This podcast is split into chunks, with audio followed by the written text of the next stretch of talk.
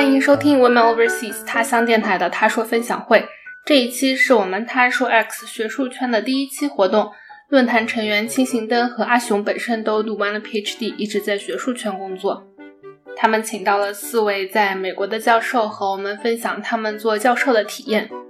我们论坛非常欢迎大家来做活动。在近二十期他说分享会后，我们有一套相对完善的流程，在整个过程中协助组织者，包括前期的宣传、活动当天的技术支持、后期的制作等等。如果你有想要组织的活动，欢迎给我们发邮件。我们非常期待他乡成为大家练习和尝试的场所。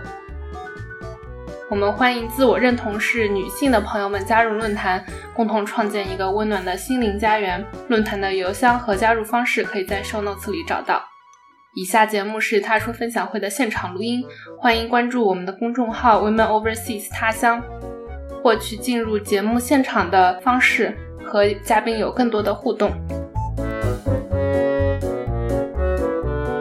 大家好，我是清行灯，这个是我的 co-host 阿雄，欢迎大家来到他说 X 的这一期。他说学术圈是我和阿雄一个非常有野心的计划，所以希望我们可以完成这一季。今天是第一次活动，名字叫做走进象牙塔，邀请了四位教授，在不同的学科和不同的学校。教书的是真真的教授，活生生的教授，来给我们分享一下做教授是一个什么感觉。希望可以给对学术圈很好奇的同学作为一些解惑。那我们欢迎是 Becky，是在北美一个 R One，R One 指的是大型研究型学校，然后一般是有博士项目的大型研究型学校。他是 STEM 方向的教授。我们有安是在北美的 LAC，就是 Liberal Arts College，一般指的是没有。博士学的以以教书为主的是经济系的教授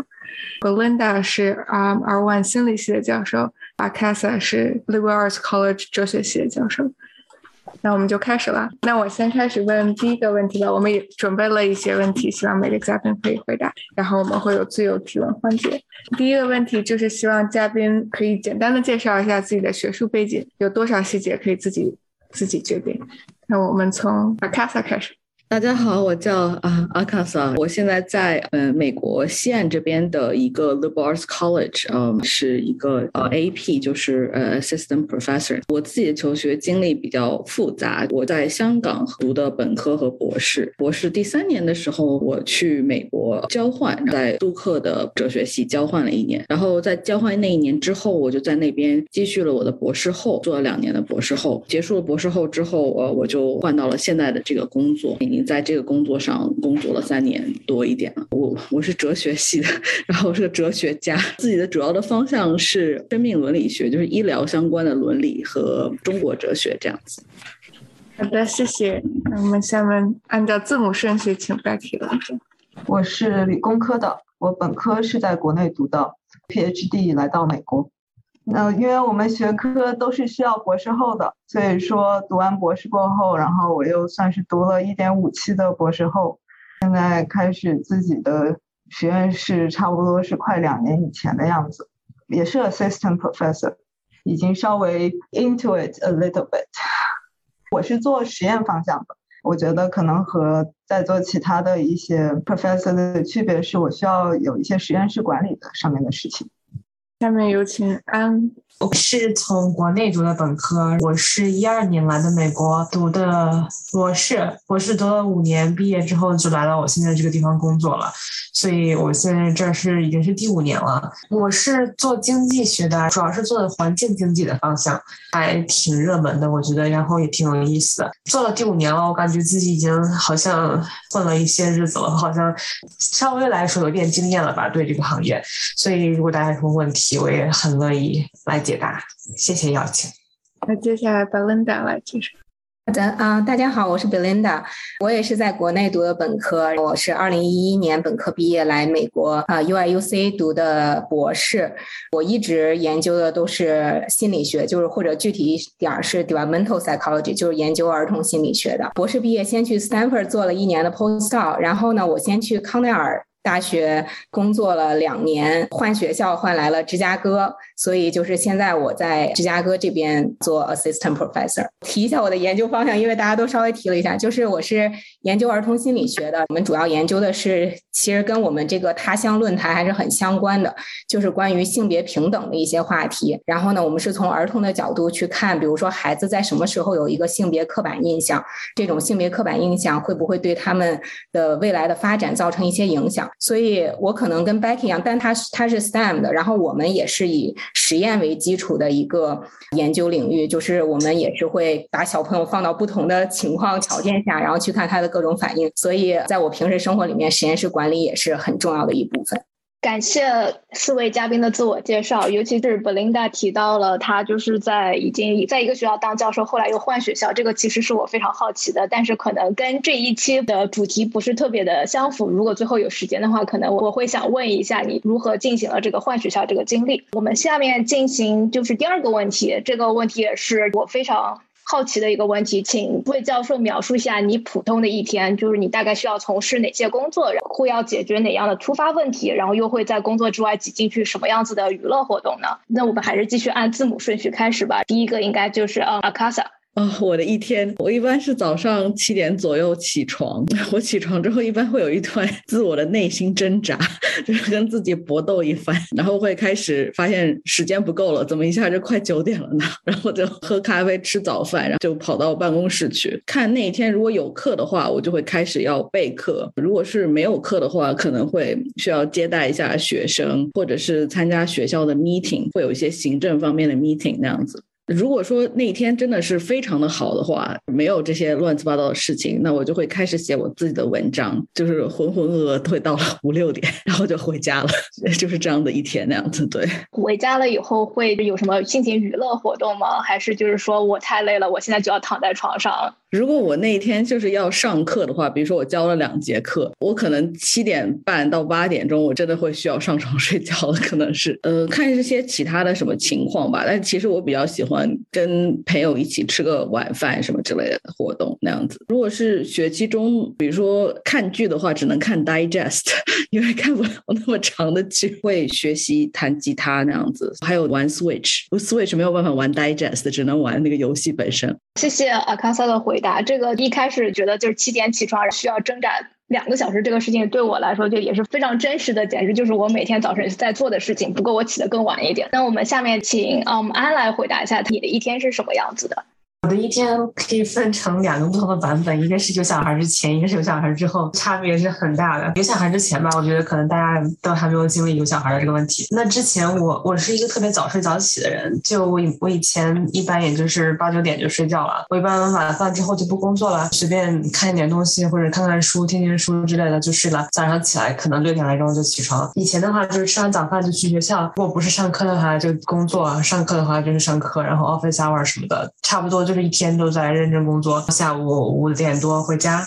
回家之后吃完饭就睡觉了，所以说生活比较简单。但是现在有了小孩之后，就没有这么好的日子了，基本上就全要看。什么时候能有时间，就是挤时间来做其他的事情。娱乐的话，可能也就是刷刷豆瓣了。感谢安的回复，我觉得平衡妈妈和教授这个真的是特别特别厉害的一件事情。如果以后有机会的话，说不定我们也可以做一期关于如何平衡作为一个父母和在工作之间这样一个平衡问题。然后这也是很多学术圈的人就是非常好奇的一个问题。我们现在请 Becky 来分享一下你的一天。跟前面两位挺不一样的感觉，我也差不多每天早上七点起吧。去了学校过后，大概半的天数需要教课，一般是不用教课本身的时间并不长，但是前后备课的时间还是挺有的。但是除了教课以外，其实大部分时间都是拿去做 research。现在因为我的 lab 才开始两年，有经验的学生还不多，我很多时间要去处理一些仪器的问题，教我的 PhD 和他们 meet。还有和 postdoc meet 做各种 planning，在另外一方面，我有很多其他的 collaboration proposal team，和他们每个星期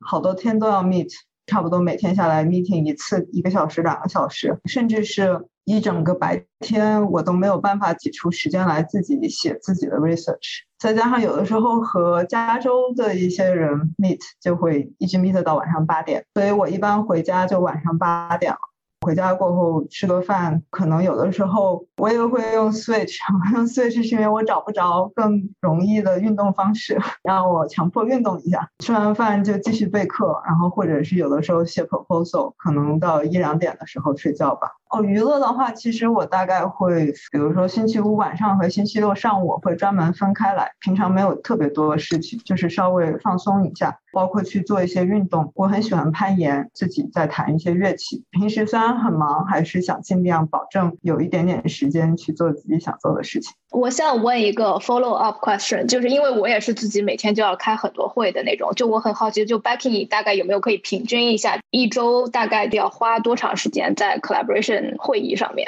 让我打开我的 calendar 看一眼，我觉得一天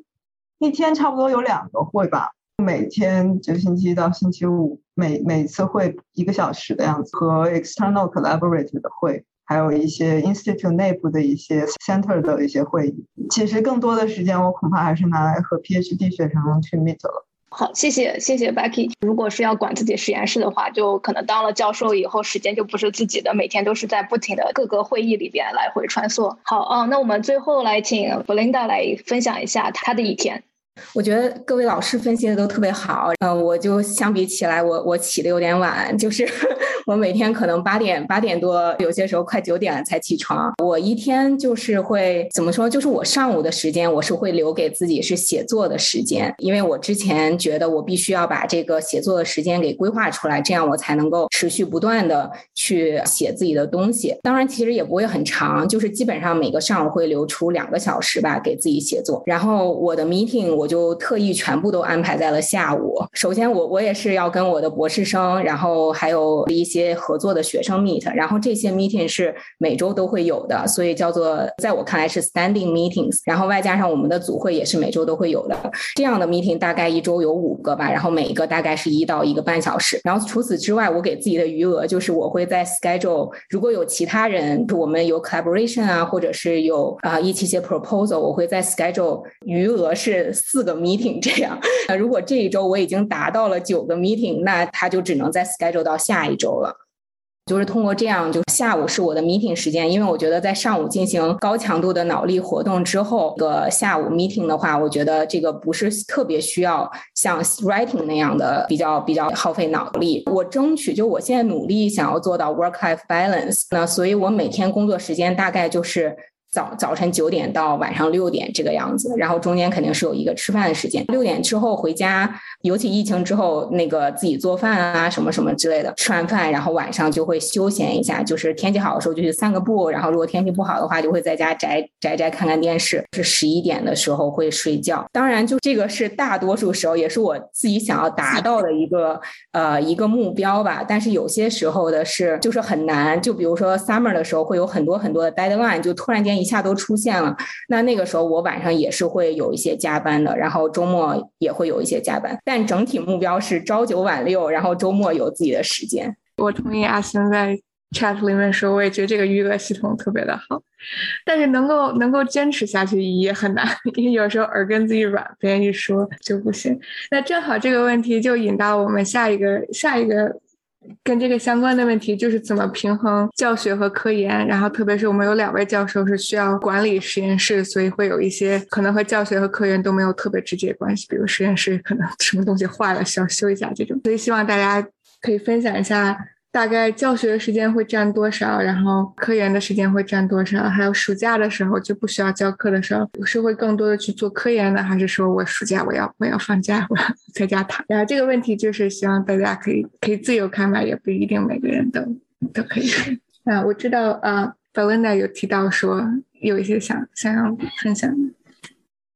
嗯，好的，我我现在对我的教学和科研，就是我我肯定觉得大部分时间还是在做科研上面的。然后，呃，暑假如果不教课，那真的就是所有的时间基本上都是在科研上面。然后平时的话。嗯，我就是，就可能刚刚大家也感觉到，就是我是一个非常喜欢 structure 的一个人，所以我的教学的时间也是专门有固定的一个时间。比如说，当然我们的那个 teaching load 没有特别的高，就是我们需要一个学期教一门课的这个样子。然后呢，现在在我们学校是 quarter 制，然后也是一个学期要教一门课。然后呢，我就会把我的 teaching 都集中在一天完成，就是。呃，比如说呃，当然如果我要教本科生的课，可能就是周二、周四，那这个没有办法在一天完成。但是我可能就是啊，如果是研究生的课，然后是 seminar 的话，我就专门把它 schedule 到，比如说周三，然后周三那一天就从早到晚，我肯定都是。在要么在准备我的 teaching，要么在 teach 这样一个状态。但是给我的感觉就是，我不到周三，我其他时间都可以做 research，然后到了周三，我那一天就要好好的啊准备我的 teaching，然后我过了周三，我又可以好好做自己的 research，啊，大概是这样。然后另外就是。其实对我我们学校比较好的就是，他不会说让我们每年都教不同的课，所以我的感受是，就第一年 teaching 我还是花了很多时间去准备，然后从从第二年开始，这个 teaching 啊的准备时间就没有那么多了。谢谢。然后我知道安之前有有说有一些可以和我们分享，如何平衡平衡教学和和教课和养娃。对我们，我们这种啊，liberal arts college 的话，教课的任务应该还是比较重的。像我们学校是 teaching 算的是五门课一年，就是一个学期两门课，一个学期三门课。但是大部分时间都是，就是你这个学期教三门课，但是其实同一门，只是不同的 section 而已。嗯，所以一年一个学期一般就是一个 prep 这样子，一个或者是两个 prep。呃，教三门课的时候，那个学期一般能。做科研的时间就是相对比较少一点了，所以我也是觉得 Belinda 这个呃把自己时间规划好是一个很重要的事情。所以我之前听过一个建议，我觉得特别好，他就是说你在你的这个 calendar 上面把做研究的时间给 block 出来，然后这个时间别人要再跟你约 meeting 或者约什么的话，你都可以说拒绝。就是你想想，你如果那个时间段是有上课的话，那不论你什么情况，你肯定都会去上课的，你不会找借口。但是你说你那个时间 block 做 research，为什么你就可以找各种借口不去做呢？所以我觉得这个这个建议是挺好的。就是如果你能够坚持下来，每天留那么一一个小时、两个小时，哪怕也是一个，就日积月累下来也是很重要的。我觉得，呃，我教课的学期可能 research 的进度就会稍微慢一点，因为确实教课还挺累的。但是如果不教课的话，呃。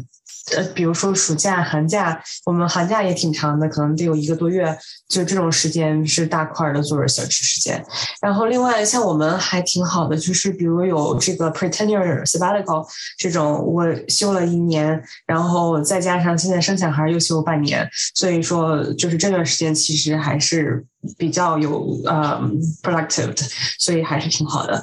嗯，确实是是，如果有小孩的话，我刚才看这个 chat 里面好多人都在问这个问题。作为女生的话，可能会考虑有小孩的这个问题，真的得看你自己的呃有没有这个 energy。像我就属于比较低能量的一个人，嗯，所以这么晚才生，也是因为之前一直在犹豫，不确定要不要生小孩，最后觉得差不多，呃，最后终于做了这个决定，然后就到了这个时候了。但是真的是好累啊！像我这种低能量的人，就会觉得太累了。所以，所以有的人就会建议早一点生，就是如果博士期间生的话，你现在孩子都已经上学了，就都不用担心这些事儿了。啊，但是确实是，呃，要考虑清楚吧。一个是你觉得自己准备好了，确实很想要孩子才会去生，然后另外一个就是你觉得自己能够处理好这个关系。然后，但是我很多同事他们就说，有了小孩之后反而效率提高了，就是因为你真的你知道你有这一个小时，你必须要把这事情赶出来，不然你这。小时就没了，所以我觉得，我觉得好像也是。我现在，嗯，被逼下来，好像有的时候效率也是挺高的。就先讲到这儿吧。谢谢，我也是一个低能量的人，我听的就已经 心力交瘁。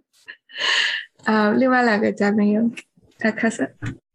对，我就我我想补充一点吧，就是呃，就是关于那种 mental energy，就是在你处理那个呃科研和教学之间平衡的一个问题。我觉得这可能是比较是我们这种就是 liberal college 比较所谓教学型的呃学院会遇到的问题，就是嗯，当你呃就是他对一个教学的要求是非常细致，然后比较 personal，然后所以说经常嗯，你感觉不是在一个就是工作那样子感觉，而是说你你整个人 都在那个教学里面那样子，所以它会导致就是，而且其实教学和科研它要求的那种 mental space 不太一样，所以教学它有时候它需要的是比较广阔的阅读各种文献啊，然后报告一些 field 的就是情况给学生听啊之类的，但是科研要求的是就是钻牛角尖，就是在一个小点上面做一个突破，所以这两个东。东西其实是有矛盾的，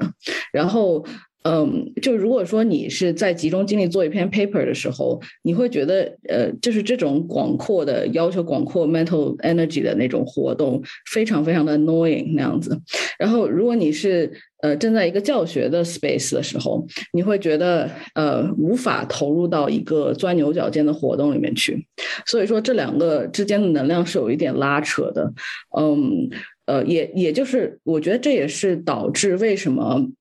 呃，就是 liberal college 像我跟安这样的类型的学校，虽然我们的教学量也没有那么高，然后呃 sabbatical 也很多，但实际上教授的产出还是不高，就是跟 R one 比还是很比较低。我觉得很多时候就是因为呃，就是它有一个就是那个 mental energy 的分配的一个问题，对。那那我就最后也也 comment 一下，大家都说了，啊啊，我我好羡慕 Belinda 可以有只教一天 课的情况。虽然虽然我也是就是一学期教一门课，但是怎么说，我们教的是我是基础基础学科，呃，基础学科，然后教的那种课是要星期一、星期三、星期五这样教，就是一一一个星期教三三次。啊，然后这样子下来是非常 exhausting。我在最开始的时候也有想过，比如说周末一整天把所有的课件全部都备好，然后都想好了，然后再来。结果，但是平常突发事件太多了，然后突发的 proposal 也太多了，然后 in the end 就变成每天晚上在之前 上课之前把它给。把它给备课 备两个小时，然后上课之前再备一个小时，嗯，大概大概这种情况以后会好吧。今年是我第一次教这门课，以后的话，以后像像我的同事都说，他教过一门课过后，第二次教基本上只需要上课之前看半个小时就可以讲了。所以啊，所以第第一次还是挺累的，之后可能会好一些。然后暑假的时候是当然都想做科研了，这个是最好的 research 时间。对，我想，我想对 address 一下，因为我觉得你说的特别好，就是真的是第一年的时候准备课程真的是会花挺多时间的。然后呃，另一个就是你真的可以考虑一下，比如说你可以去问一下你们系主任，可以可不可以把这个课排在两天，因为它是有很多的 flexibility 的。这个是我第一年的时候也不知道，我是到后面我才慢慢知道，就他们会。呃，一就是 R one 嘛，它是需要我们去产出啊 research 结果，所以它会在某种程度上会照顾呃你的，比如说 teaching 啊之类。当然我知道每个学校都不一样，所以我就想，如果可以的话，就可以看一下这个是不是一个可能性。Graduate level 的话是可能，Graduate level 它可能可以给我排成两天，但是我教的是 undergrad 的一门比较基础的课。然后就是不仅是我们系，然后还有其他系的很多学生会来听，嗯，所以那个就不太算启动。Anyway，以后应该会好一点吧，现在还挺累的。我我特别同同意 Becky 说一点，就是一开始想着我要一早把课全都备好，然后我就可以教就可以，但是最后莫名其妙就变成了前一天晚上 对着电脑抓着我要赶紧备完课才能睡觉的这个情况。啊，那 Becky 刚刚提到了就是各种各样的 proposal 突发事件，那正好我们问一下，可能不是每每一位嘉宾都都会需要写 proposal，但是我知道啊，特别是 R one 的会需要写。那想问一下，你们需要写很多 proposal 吗？平均一个学期要写几个呢？然后 Becky 可以可以开始。嗯，好，那我就先开始。嗯，我觉得。嗯，每个像我们理工科差不多，如果也要分，如果是我是我是 lead PI，然后我会要花很多的精力；如果我是 co PI，然后精力就可以花的少一点。然后每一个 proposal 就是看，嗯，看是 individual proposal 还是一些 center proposal。center proposal 就不仅是自己要花时间写，而且是要和所有人十几个人、几十，有的时候几十个人，然后一起 coordinate，然后开无数个会，然后才写得出来。然后我 individual 的 proposal 是尽量尽量一个学期写两个，嗯，这个其实很难做到。然后 co co pi 的 proposal 差不多可能一个学期加上三个吧，嗯，但是这这其实也是因为我刚开始的原因。之后其实因为 proposal 并不是说你交了就能够被放的，然后很多被 reject 回来，然后修改，然后再交。这个花的精力就不像你从头从零开始写一个 proposal 那么多，嗯，而且实际上，呃，差不多其实任何一个时间段在学期中我都有要有 proposal 在写，啊，有的时候是一些比较简单的，像 National Lab 的 experiment 那种 few pages 就可以了，然后像那种大的 funding proposal 就要花很多的时间，嗯，虽然这么说，in the end。如果进入稳态的话，可能并不需要那么多，因为很多时候，嗯，很多时候就是 proposal 不能够有 overlap，然后所以你能写的方向也不是很多。不过我还是可以提一下我以前的导师是什么样的状态。我的导师，我以前 PhD 导师是就是理工科 PhD 导师，他是非常 well established 的。大大大牛，然后但是他写 proposal 的时间肯定比他花在我们学生身上的时间要多得多。他基本上所有时间都在都在 work on proposal，所以 proposal 对于对于我们学科来说是非常非常重要，很多时候可能是最重要的、最花时间的一个地方。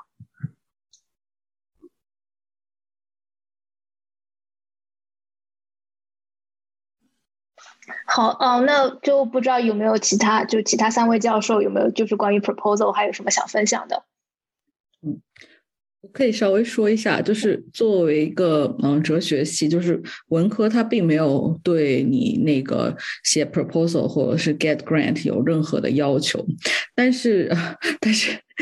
但是我还是就是我。尽量我每年都有写一些 proposal，因为实际上文科还是有很多 grants out there up for grasp 的。然后，呃，对我我嗯，对我在过去的大概五六年里面也拿到了不少这样子。但是，嗯，我觉得对我来讲写 proposal 的一个问题是在于，每一次写 proposal 文科类 proposal 都需要你去拿推荐信，然后。然后你就会就经常需要 email 你的呃以前的老师啦，然后业界的一些其他人帮你写推荐信，然后那个过程其实是挺。呃，就是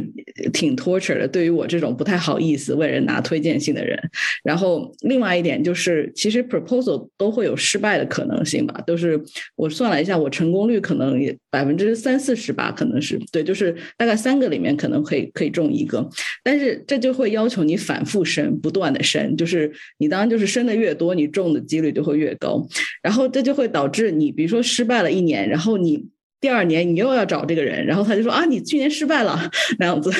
然后就是，然后对，就是会发现这样的情况，然后就是我这种脸皮非常薄的人就会没有办法那个。有时候就会讲说，呃，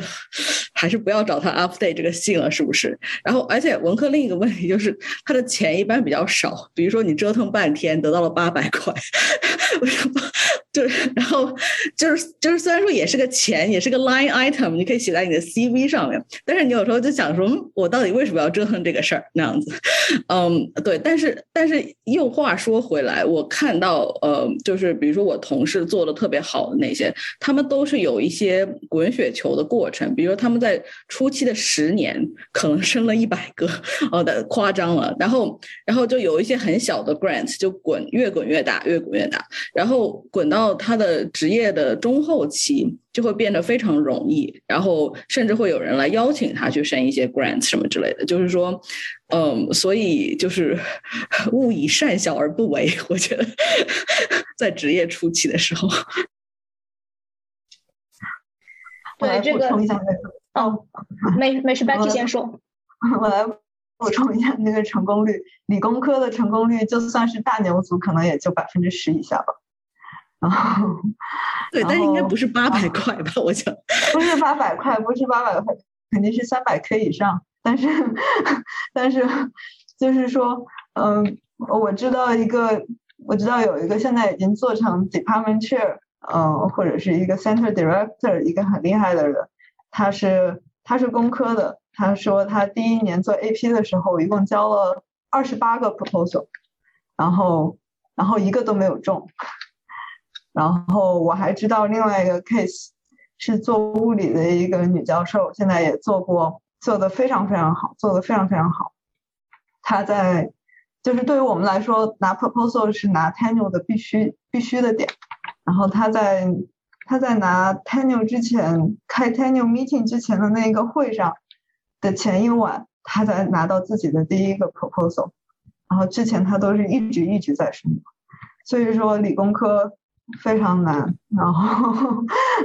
就是很难申，但是大家没有办法，必须都要这样子。OK，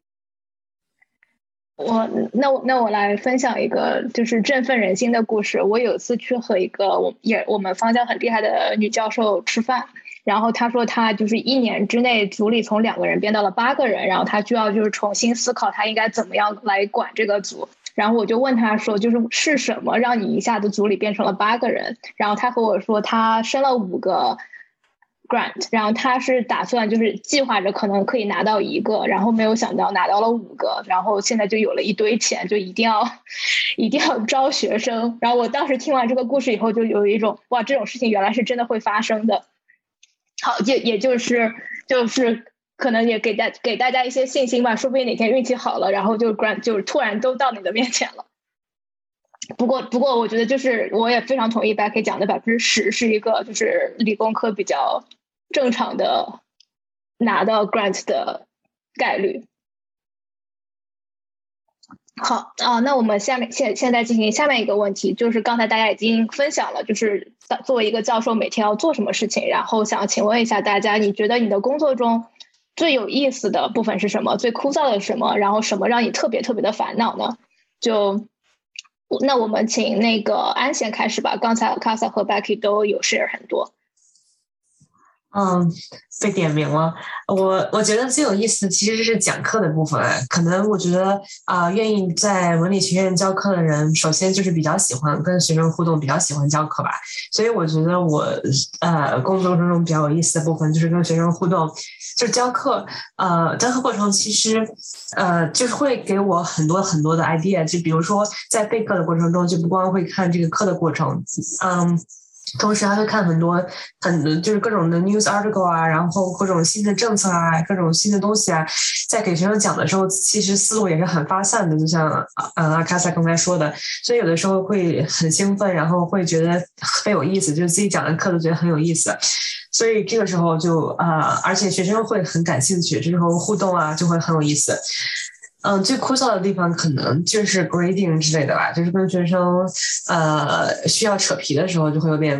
没有那么有意思。就尤其是像我们这种学校的学生，可能还是比较 care 他们的成绩的。就是如果考完试什么的，就会过来跟你要分啊，或者是来 argue 一下，这种时候就会挺烦的。嗯，最烦恼的地方，我觉得可能就是一些 college politics 这种东西，就是自己可能以前没有想到的，尤其是在当学生的时候，并不会太了解这些东西，然后。到了真正做教授，才开始发现这个系内斗争以及院学校内各个系之间的斗争，其实还是有一些。我觉得大部分中国人好像一般不太喜欢参与这些斗争，但是时间长了能了解到一些，就是听听就觉得挺烦的。然后我觉得学术界。呃，我我个人感觉中国人好像这个问题比较少，但是美国人他们，呃，ego 特别大，就是学界很多人 ego 都特别大，所以就会为一些很小的事情吵的，吵的让人觉得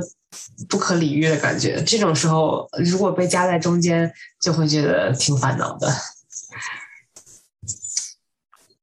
好的，嗯，感谢安的分享，尤其是后面我们也会有一个 follow up 的问题，就是在讲，就是可能就是学术圈里边人情世故的问题。好，呃，那我们下面请 Belinda 分享一下，你你觉得什么是最有意思、最枯燥和最烦恼的呢？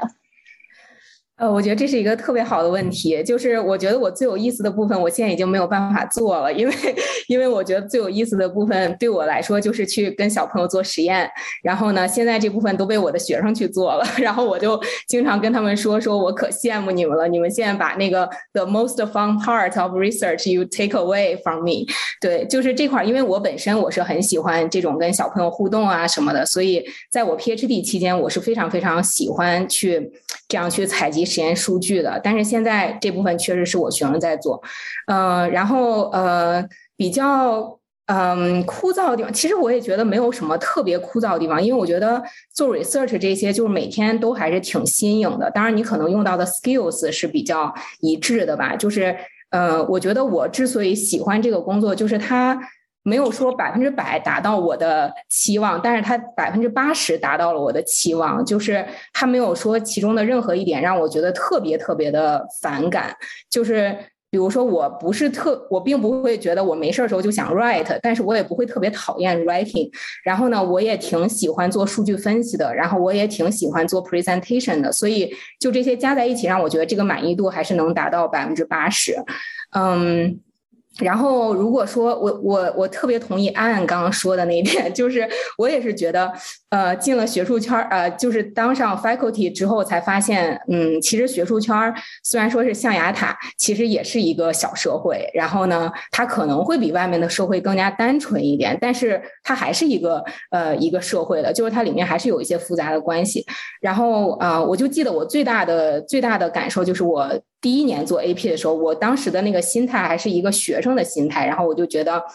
啊，就一切都很简单，然后我就做我自己的事情，做好了就行了。后来就发现，呃，还是有一些暗潮涌动的，然后这个真的是要要通过一些时间去接触到，而且我觉得这个是在我的整个 PhD 阶段肯定是没有训练过，而且甚至我都没有想到过这会是一个问题。然后呢，啊，但是我想应该是跟去 industry 的。人们的感受是一样的吧？就我觉得你终于工作了，然后你工作的状态跟你作为学生的状态确实是不不是很相同的。嗯，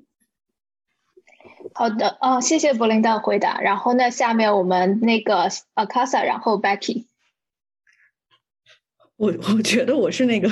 不知道如何涌动的暗潮，就是对我觉得。我觉得对我来说最难的一点就是，嗯，因为我觉得，嗯，我不但只是一个就是工作的人，呃，然后我还有一些政治身份那样子的东西，然后，呃，所以我我觉得在过去的，嗯，三年参加工作之后，我就发现其实。不但有权利，而且还有空间去呃展示自己的这个呃政治上的一些意志啊，或者是这些东西。然后我是，但是我不知道如何展示才是好的，然后或者是我不知道呃一些什么样的决定才是对的那样子，就是不知所措的暗潮。然后，然后，嗯，对，然后嗯。所以，呃，因为我我自己其实是觉得，嗯，就是我是我从小在中国长大吧，我觉得中国的长大的环境是一个非常政治化的环境，就是，呃，我觉得在所谓极权主义国家长大的小孩对政治的那个敏感性是会高很多的，但是同时。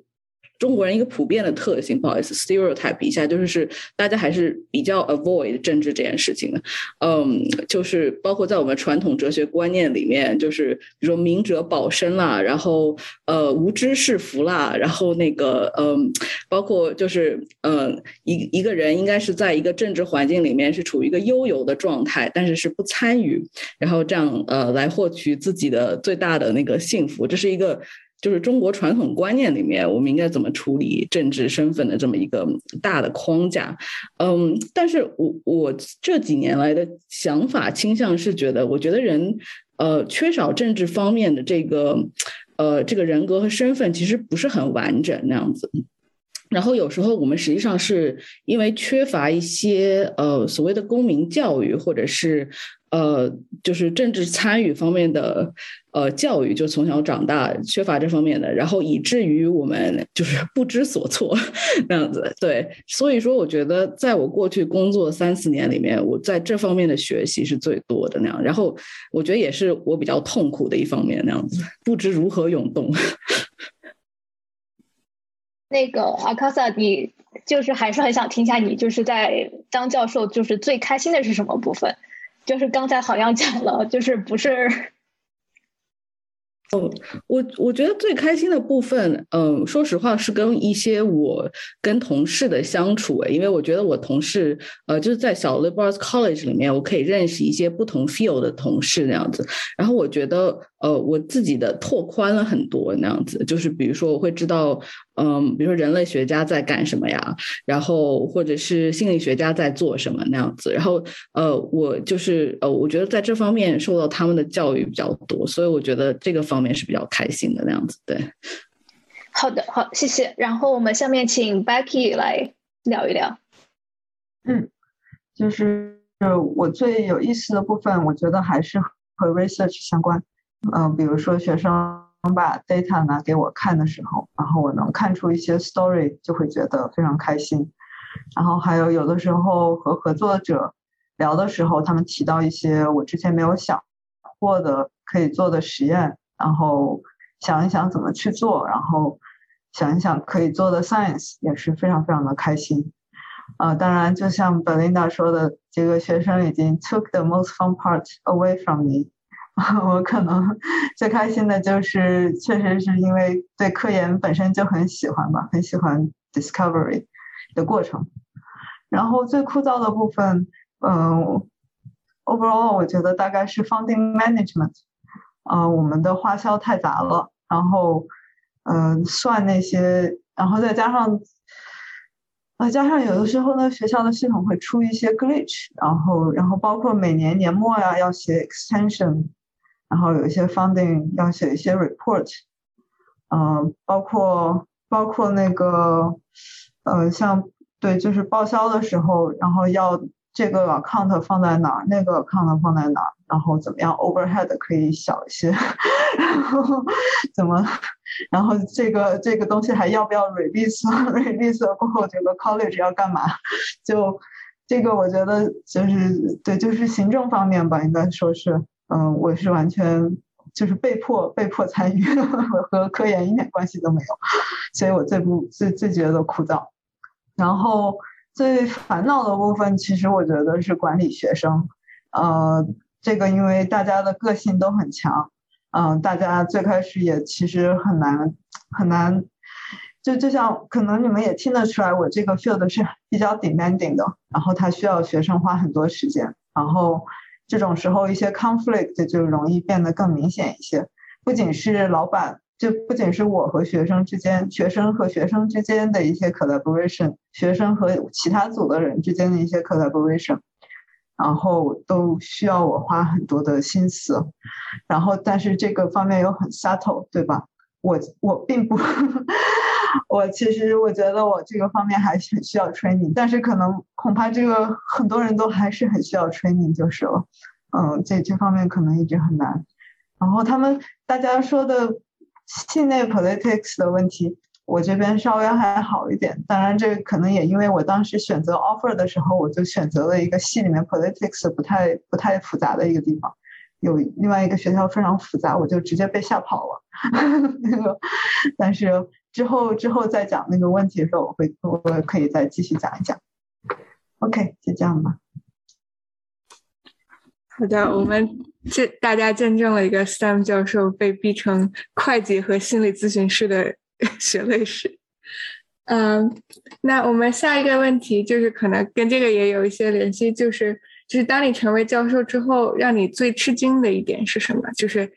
没有想，或者也可能是好的，没有想到我会这么喜欢这一个，或者是不好的，没有想到我会还需要做这件事情。那我们从还从阿卡萨开始吧，还是？是我，我觉得，嗯，我觉得没有想到的还是就是呃，对于自己研究的时间管理上面，其实是还是比较困难的那样子，就是。嗯，我之前呃，就是找这份工作的时候，我有算过，比如说它的绝对教学时间其实没有那么长。然后我再把备课的时间算了一下，我就想说，哦，我每周其实应该还是是有三天的时间可能可以去做 research 的。但是后来发现，嗯，就是其实根本不是这样的，就是教学它会弥漫到你的其他的时间里面去。所以说，在很多时候你变成是一个需要严格管理自己研究时间的。的这么一个状态，然后我觉得这个是在做博士生、博士后的时候没有的，呃，一个就是 那那时候就是你全天都是你的研究的时间那样子，对，其实是很幸福的，对。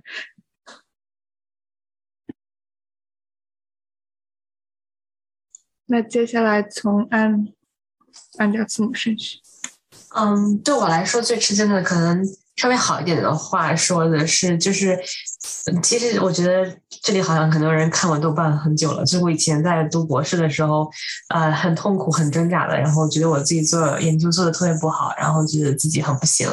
但是反而做了教授之后，才做的越来越顺。做的当然跟二外是没法比，但是就是比之前我觉得已经好了太多太多了。就是自己呃，一方面就是想法很多，然后一方面嗯，发现了很多很多不同的合作者，然后合作也很愉快。然后发表什么的也都挺顺利的，所以我觉得还还挺开心的。这是让我自己没有想到的一点。我觉得我我当年的博士导师也是觉得这个很吃惊，因为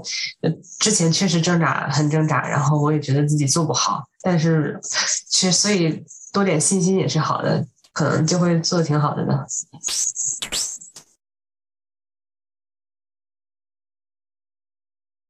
那下一个由 Becky 来讲。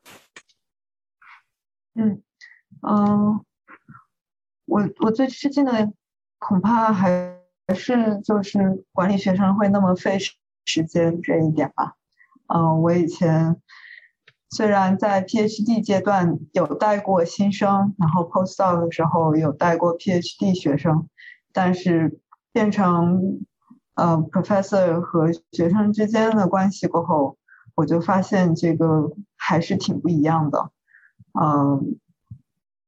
我我引用引用一个我的同事，也是跟我差不多年轻的同事他的话，他说的是我们最大的我们最大的问题是因为我们很年轻，我们以为我们了解学生，但实际上我们一点都不了解学生。然后，所以对于一些完全没有 motivation 或者他们就是不想干，然后或者说实际上并不是不想干，是一些其他在烦恼他的事情，就很难。很难让我们做出适当的一些反应，但是不做反应又很难。就是，嗯，anyway，这大概就是管学生这方面，我觉得这个困难非常非常大。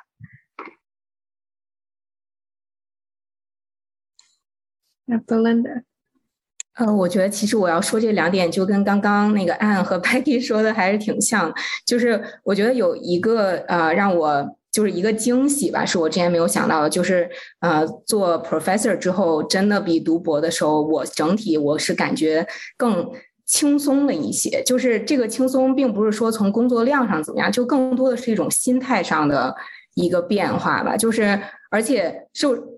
其实就是做了 professor 之后，你要做的事情更多了，而且其实它是更更全面的一个对 skill 的一个要求。但是整体的感就是我我的博士期间也不是很顺畅，然后呢，博士期间也对自己有非常多的怀疑。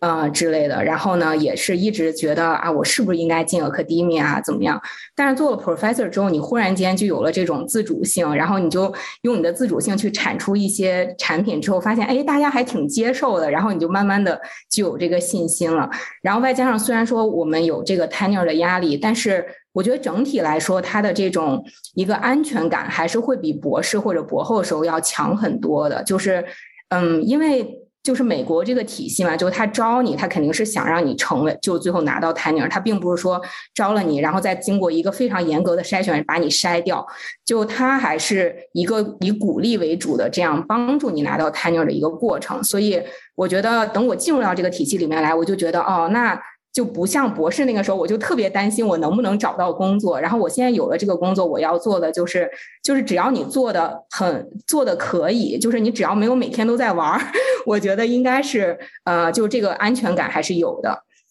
然后这个是好的一点，然后另一个不好一点就是特我特别特别能明白 Becky 的心，就是因为呃，我原来觉得。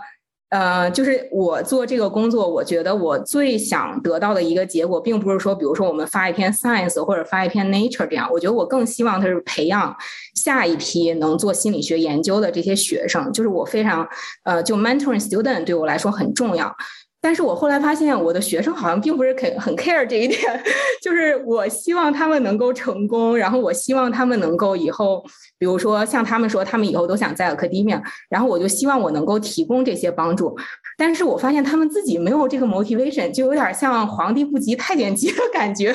所以这个是我没有预料到的。就是我以为，呃，学生选择这样一个 program，他就是希望能够做到很好，然后呢，能够啊，或者说就是对得起自己吧。但是后来我觉得，当然也有可能是我们 field，然后也有可能就是呃，像我们 field 很多都是美美国学生嘛，就我当然也不想带任何 discrimination，但他们整体就是他们有非常严格的。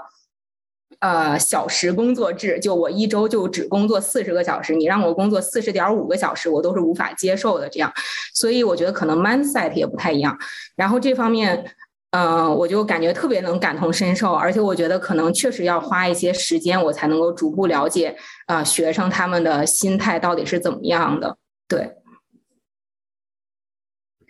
好的，嗯，谢谢那个布琳达的回答。我也是，就是最近开始带本科生，然后天天怕把本科生带坏了，就一直跟我老板说这件事情。然后我老板就就非常慈祥的看着我说：“Welcome to my life。”然后就我也我也很期待，可能就以后也要变成那个非常非常操心的，就是教授了。如果有那一天的话。好，嗯，我们现现在开始就是下面一个问题，就是前面布琳达也提到了说你会把早晨就是时间 block 掉做你的 writing time，然后下面一个问题就是大家想知道就是如何，嗯，一一部分是就是你发表第一篇期刊论文的经历和你投稿的心得，然后另外一边就是如何提高论文产出的效率或者说有效写作的产量呢？然后这个我知道是布琳达和安想都是想就是有很多心得的，那我们就。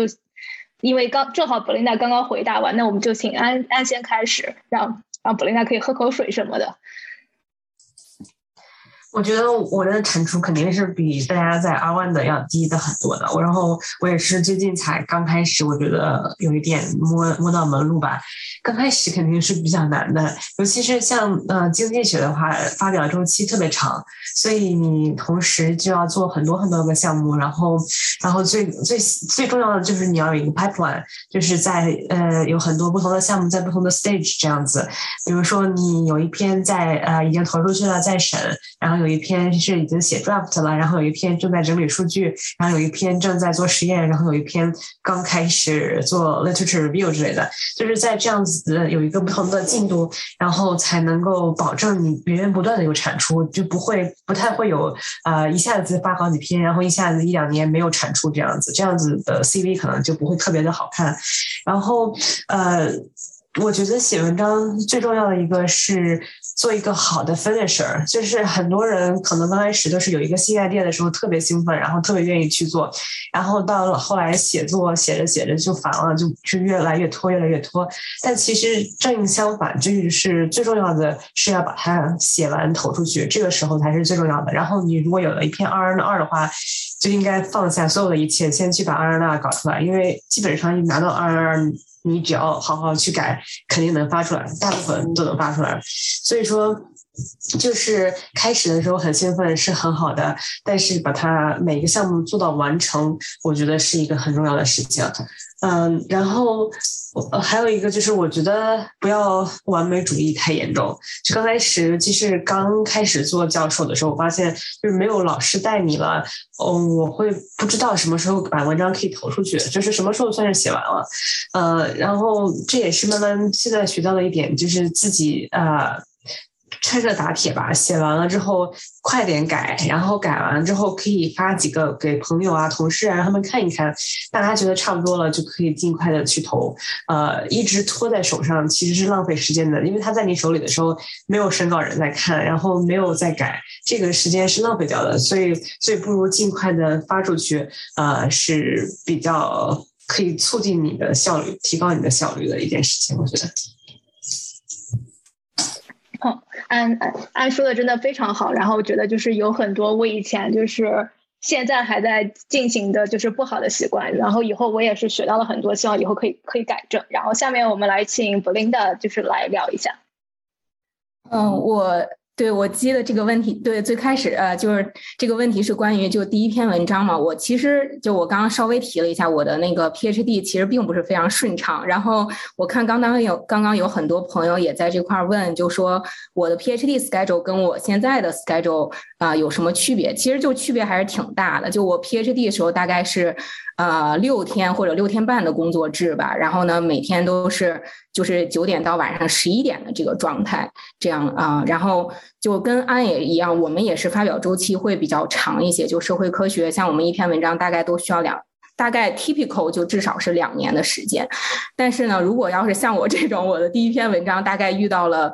应该是七个拒信吧，就是在不同的 journal 被拒，然后呢改完了之后投回去依然被拒的这种。然后我那一篇文章，我记得我们应该是二零一四年 submit，但它是呃不对，应该是二零一三年 submit，然后呢到二零一八年才发表出来的这样一个过程。这个真的是呃，就是我已经二零一八年我博士都毕业了，然后他才他才出来的这样一篇文章，所以是非常非常不顺利的。但是我们当时，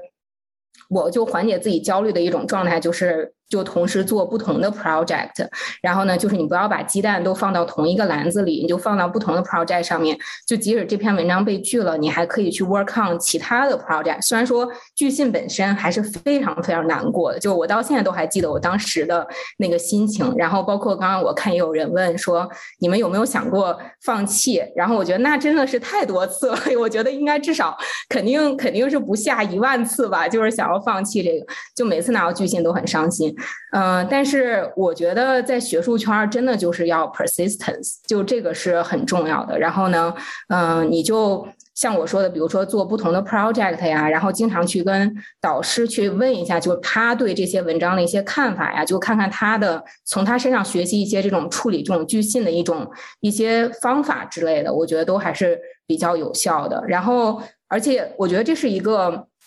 长期积累的过程吧，就是你像呃我的那篇文章，二零一八年出来，然后二零一八年同时又出来了一些其他的文章，因为在这个不停的处理这个拒信的过程中，我也在做其他的项目，所以可能就是你的成果并不会很像这种呃那个这叫什么，就是一个一个等差数列这样的分布，但它可能会在某一天就是突然间都展现出来。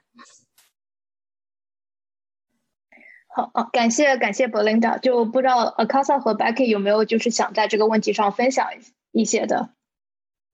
我可以先来说一说，嗯，我们我我跟前面两位就挺不一样的，就是我们 field 的那个论文周期很短，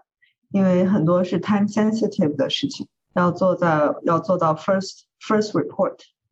所以说，比如说，如果我们投了，然后我们在会上讲了，其他组听到了，他们就去 repeat，然后他们如果比我们组有名，对吧？那他就可以先发，然后，然后就，然后我们可以发表的 journal 档次一下就降下来了。嗯，所以说很多时候是要拼速度，嗯，但是也是要要高，要非常高的质量才才能够，才才能够发的好。我我 PhD 的时候发论文还是挺挺顺利的，嗯，可可能也跟学科有关，就没有被拒过。然后，然后，然后现在现在现在应该挺不一样的感受是自己做 PI 发 paper，嗯，因为以前的话是有。比如说 PhD 老板或 Postdoc 老板，他们的名字熠熠发光，然后然后 Editor 不会拒绝，就可以拿去送审。现在现在就请作为一个新的组，然后想要发到好的地方，然后就需要就需要保持一颗比较坚强的心吧，我觉得。嗯，然后像我的话，我会在在论文就是 story 结束了过后，然后我会跟我会跟我就是 academia 里面熟悉的人，就是非常信任的人，跟他们讲我的这个工作，然后我看一下他们的反应，然后先拿先先拿一轮的这个 feedback，然后然后再再改一改。嗯，这个也是因为我还是有点不自信，就是因为我是最近才才发的，才要发第一篇就是独立独立组过后的 paper，然后以前还是还是总是有老板然后拿来拿来把一个关，然后虽然都是我自己干的，其实都是我自己写的，就是都但是还是有老板把关，然后现在就是找其他人来看一看，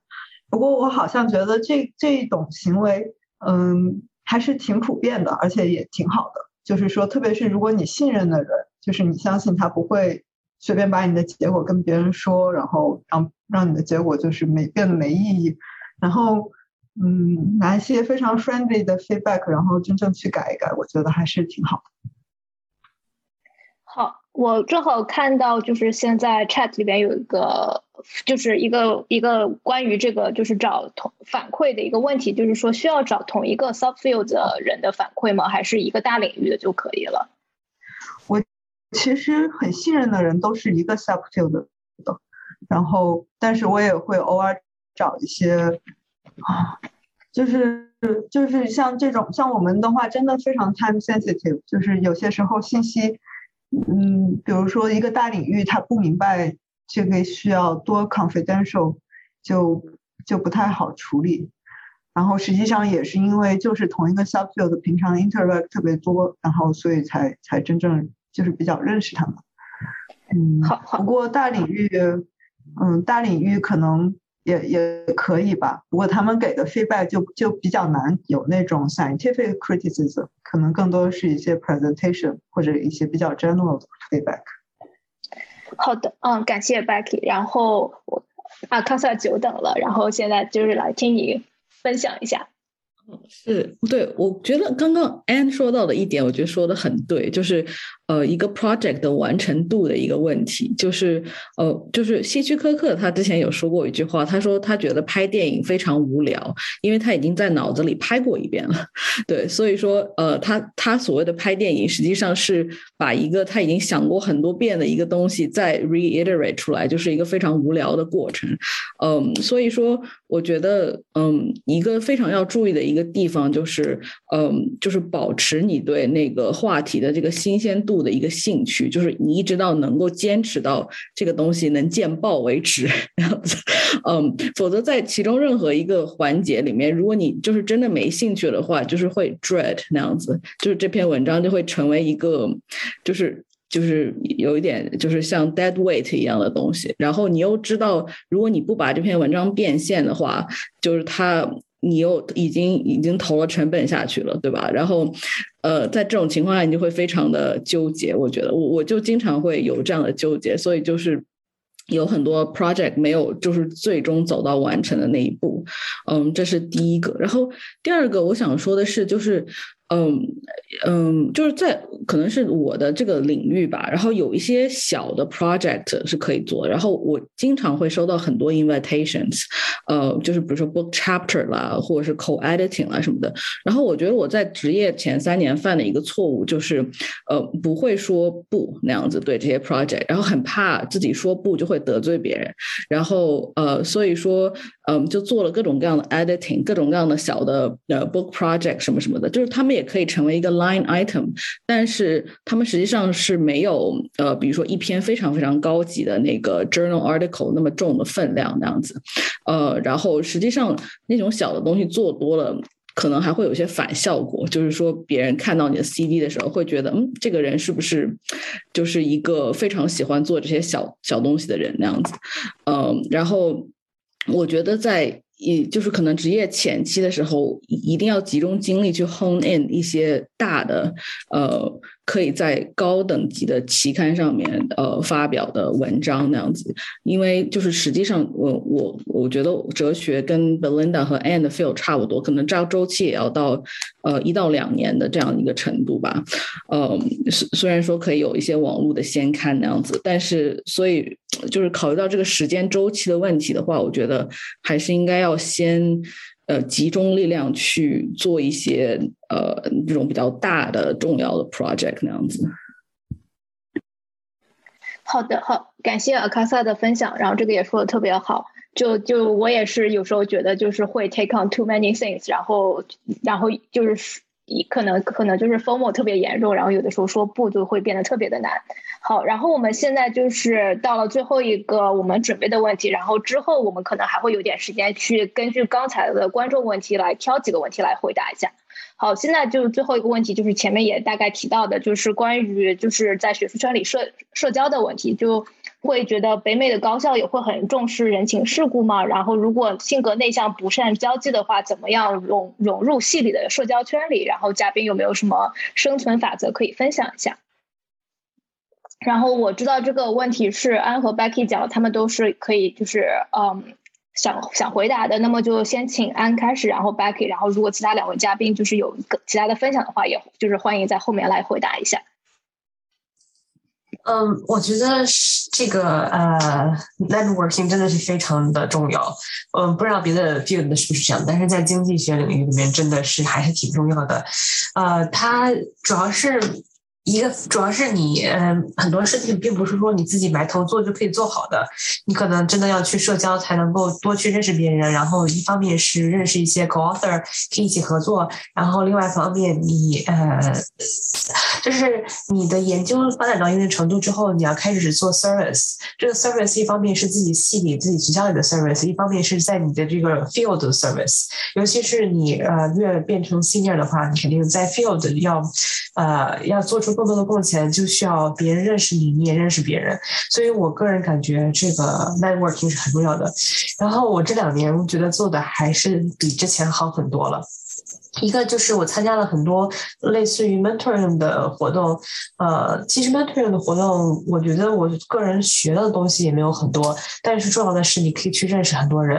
然后你认这些活动参加过几次之后，就会发现。呃，都是熟脸儿，就是去哪儿这些人都已经认识了，就是到这个程度差不多就可以了，我感觉。然后对我们来说，还有一个重要的地方就是，你将来如果评参件的话，会有一个 external reviewer，就需要去选择一些他们会呃，就是叫。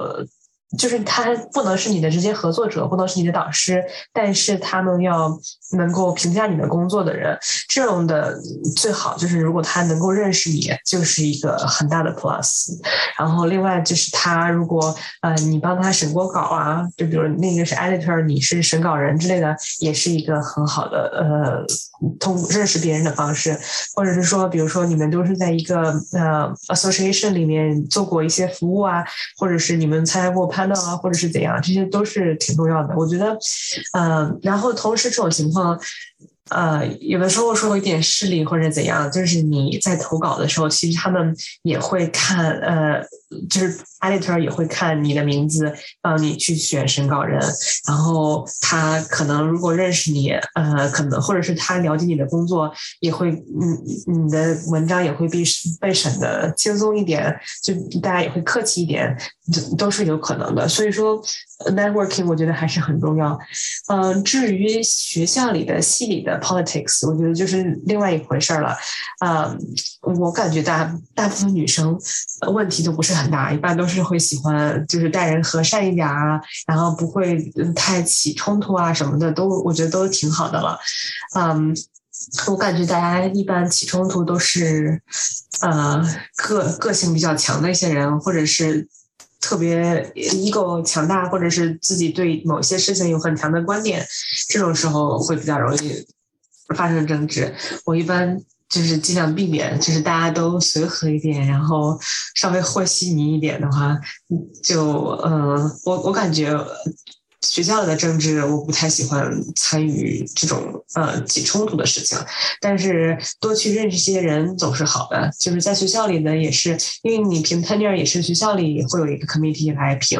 嗯嗯，需要。经过非就本系要评，然后同时也要经过学校非本系的人来评，所以呃多去认识一些别人的话啊，让大家了解你，嗯，知道你是愿意在这个社区这个 community 里面去做贡献的一个人，我觉得从哪里不管是学校还是整个 field 里面都是一件好事。好，感谢安的分享，真的就是非常实用。然后我们下面来听一下 Becky 的分享。嗯。嗯，我也是和安说的思路差不多，要分两部分说，一个是其实是 subfield 同一个 field 的呃一些 social，还有一个就是系里面的 social。我我就先从简单的来说吧，系里面的 social，我跟安也觉得一样，就是这个稍微和你整个 field 的 social 比较人要少一点。嗯，就是嗯，像我之前提到。我刚刚提到，好像也看到有个问题，就是说，因为我当时选学校，呃，是选了一个系里面 politics 没那么强的、没那么多冲突的一个地方。嗯，这些其实在去 onsite visit 还有一些 interaction 的时候都能看得出来。嗯，系里面 politics 强的那个学校当时是什么情况？他是说可以说，比如说一个系里面它的 subfield，然后之间的人就打架打得非常厉害。然后就要就是要就是要把一个，比如说一个 college 给的一个 opportunity，他就一定要抢到，他就要把其他的给 vote down，呃，然后就每每一个每一个 opportunity，每一个 resource，他们都这样抢，然后这种情况下就很很难受。但是其实这种情况可能就算就算我现在的系这种 politics 没那么强，这种情况也还是有。呃，这种也不是我们一个人，就别一个人撞到窗枪口上就行了。基本上，基本上我也不会主动挑起这方面的事情。但是这种肯定是要有这个 awareness。像像比如说我们招新的 faculty，然后这招新的 faculty 的这个位置是要分给哪个 subfield，这些都是要就是。结束，我我是我作为一个还属于半个 outside，我我我没感觉到，但实际上他们是那些里面的人跟跟定啊，然后吵来吵去的，然后然后要要抢那些机会，然后本来 promise 的是这个，然后就一定要把它抢成另外一个，嗯，这些这些倒不是说性格内向不擅长交际什么会会影响，而是说 稍微稍微能够明白一下有这种事情的存在就。就 OK 了。然后一般来说，平 tenure 不要和 chair 的关系搞僵，呃，然后和你自己自己 field 里面就是话语权比较重的人关系不要搞僵，然后和大家关系都好一点就没有太大的关系，也不需要一定要什么能歌善舞，或者说和大家都 关系特别好什么的，不需要这样子。然后另外一方面。比较 tricky 的，我觉得是 field 里面同一个 field 里面的 social，嗯，其实这些有哪些人，大家都就是在我这个 stage 就是都都认识，嗯，基本上都认识，就美国还有欧洲的人，还还有一些中国都都认识，嗯，然后就会其实就会真的影响挺大的，比如说，比如说如果你和你和他们的关系都好，然后，嗯，不可能和每个人关系都好，但是但是确实会影响到，比如说审你的文章，然后审你的 proposal，呃，你从他们的 comment 你都可以猜得出来是谁，然后有的时候像我们 field 就也存在怎么说斗系争 派派系派系争斗，啊，就是也还挺复杂的，嗯。包括有一些合作，就会有一些人比较喜欢坑合作者，呃，或者有些人喜欢 take multiple credit，然后就有一些不太不太好的行为，但是又不得不继续合作，嗯，这些其实倒是我从 PhD 的时候就开始培养出来的一种一种能力吧，因为可能我们这方面我们需要合作的机会太就是合作的情况太多了。嗯，所以说这个从最开始就比较接触的多。然后另外一方面，安没有提到，但是对于做理工科很重要的是，要和 federal funding 的 program manager 要认识，啊，因为这个是大家不断强调的。实际上，你必须真的要认识他们，他们有的时候才会给你一些 opportunity。但是认识呢，又不能说是真正 social 方面的认识，而是你要让他意识到你做的非常好。呃，然后要要不断的跟他展示你做的怎么好，你的 visibility 有多高，嗯，然后再要多参加 conference，然后 conference 里面要要一个是要找 program manager，一个是要找 collaborator，要一个是要找一些 competitor，然后就不断的聊，不断的聊。所以我觉得现在 COVID 的，因为 COVID 的原因，我还没有去参加 conference，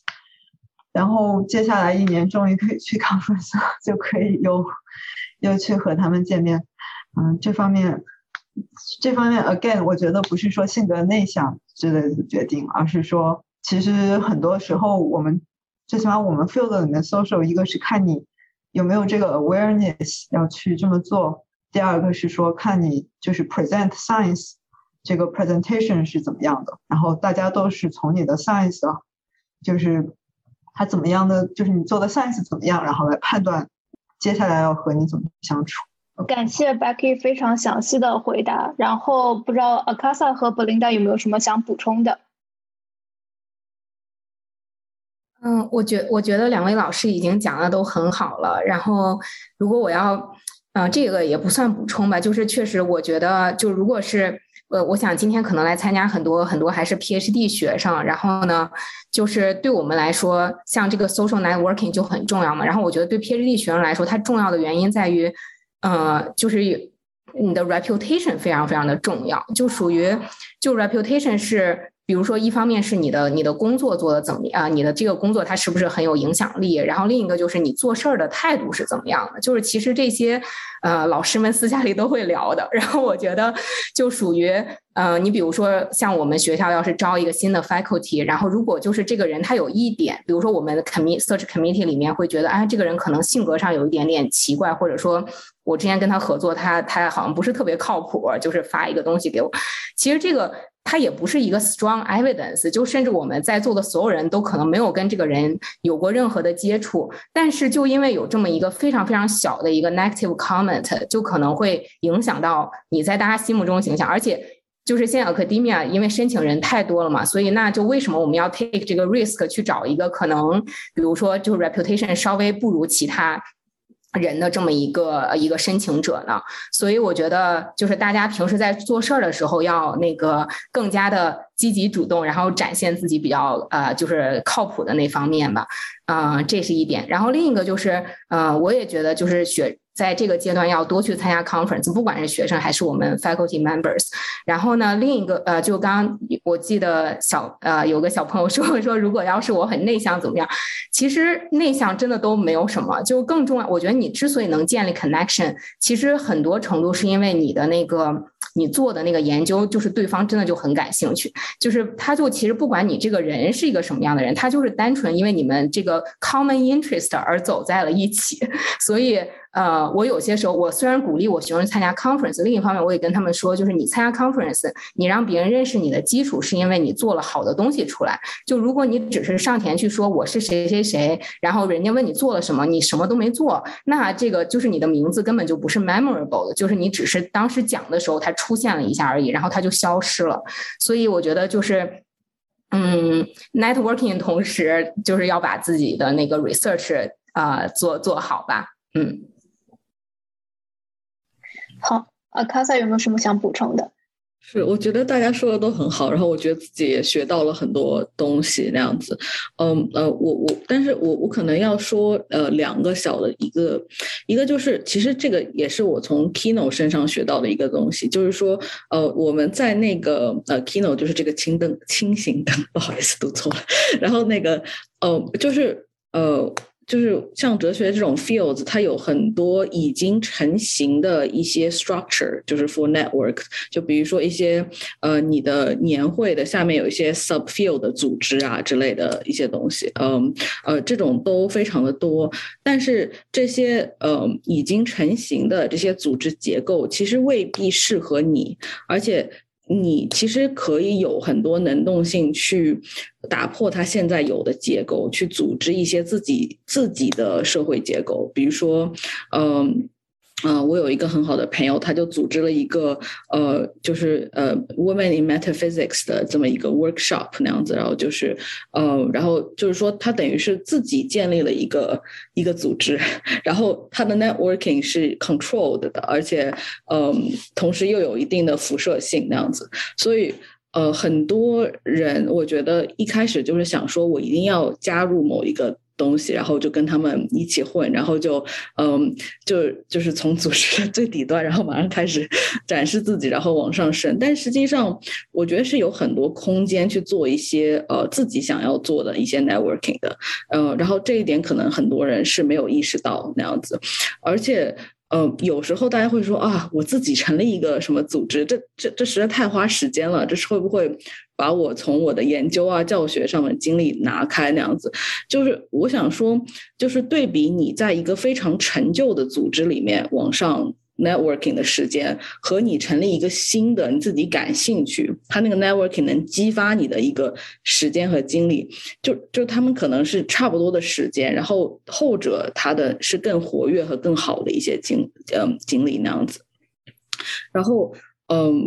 呃，然后第二个就是。呃，我必须想说，就是呃，可能我自己作为女性吧，我就一直以来我都非常害怕我的 reputation 有污点，就是我很害怕，就是说啊，某老师会不会在背后说啊，就是啊，阿卡萨这这这个这个 work 又不是很好啊，或者是什么之类的，就是我很害怕别人在背后说我这样的话，然后我一直有一个。噩梦魇，就是说，如果有人在背后这么说的话，我肯定就拿不到一些机会啊，什么之类的那样的想法。我觉得其实女性比较容易这样想，然后我不觉得，我觉得实际上是也是对的。就像 Belinda 刚刚说的，就是这些 reputation 啊，这些细节都非常非常的重要。但是因为我觉得女性天生倾向会比较希望自己呃是有这个完美无瑕的那个 reputation 这样子的，就有时候会受到一些。结构性的压迫那样子。好的，感谢阿卡萨的 call out，所以大家就大家就要努力搞事，就不要不要去他们他们其他人做都不好，我们要自己搞事。他说我坏话，我也说他坏话，我我我我发着我的朋友一起说他坏话，然后对喷对对对对。那好的，因为今天因为我们跟嘉宾约的是一个半小时，然后我们正好到一个半小时，所以就就今天先到这里。我知道。评论有很多很多问题，我和阿兄都已经记下来了。然后可能我们在出后期文字版的时候啊，有一些问题可能我们会就是简单的回答一下。还有就是希望啊，看大家看我们 chat 里面的硬广，呃，硬广就是大家还没有加入他乡的，欢迎大家加入他乡。然后里面有很多啊，就是姐妹们开的 AMA 就 Ask Me Anything 的帖子，然后包括之前已经 link 过的 and 就是。就是讲啊，做教职，然后生宝宝，还有一些其他，然后也欢迎我们的嘉宾去开 AMA，所以大家有一些有一些比较就是个人的体会的问题，可以可以考虑在他乡，然后在他乡继续去问，然后我们最后再再插一波我们这个他说学术圈的硬广，就是我们下一集的活动是在定在了十一月二十号啊，具体时间还没有定，但是我们可能会定一个对啊国内。同学比较友好的一个时间，可能欧洲就不行。但是下一集的活动是啊，叫做啊打破象牙塔，是叫这个名字啊。就大概是我们会讨论在学术圈内部搞事要怎么去搞，然后我们会请三个资深搞事专家，包 包括包括我和阿雄和我一个一个资深搞事学妹，然后可能还可能还会有其他嘉宾，我们现在还在邀请过程中啊，然后跟大家聊一聊。聊一聊要怎么搞事，然后怎么去处理一些啊，就是 diversity inclusion equity 相关的问题，然后啊，期待期待下回见的。然后这一期的节目我们会有录屏，然后和和文字版分享，请大家关注关注他乡的微信号、Instagram，各种各样年轻人用的平台。那我们其他有什么结语？阿雄要不结语？好，就特别特别感谢四位嘉宾来分享，然后我今天也是学到了很多，然后希望大家可以保持联系，然后一定欢迎大家都来他乡开嗯开帖子或者回复，每天都是为我们他乡拉日火的一天。对对对。对，然后同时也特别感谢，就是大家今天问了这么多特别好的问题，十分抱歉我们现在没有办法回答，但是以后会想办法以另外的方式来回答大家。然后特别感谢大家和我们一起就是待了一个半小时，我觉得都都是能能听一个半小时讲座都是特别特别厉害的人。好，嗯，哦对，如果大家有什么他说学术圈的好办法，也欢迎私信我，然后我们就可以一起去表示。对对对。对，欢迎欢迎，就欢迎其他姐妹来和我们一起做这个。他他说学术圈系列，希望我们可以一直做下去。嗯，对，不知道就是嘉宾们还有什么想说的吗？然后反正就是再一次感谢所有的嘉宾们，大家都太厉害了。谢谢邀请，对，谢谢你们组织，很辛苦。嗯，谢谢感谢。那就这样吧，我们下次再见。好的，拜拜。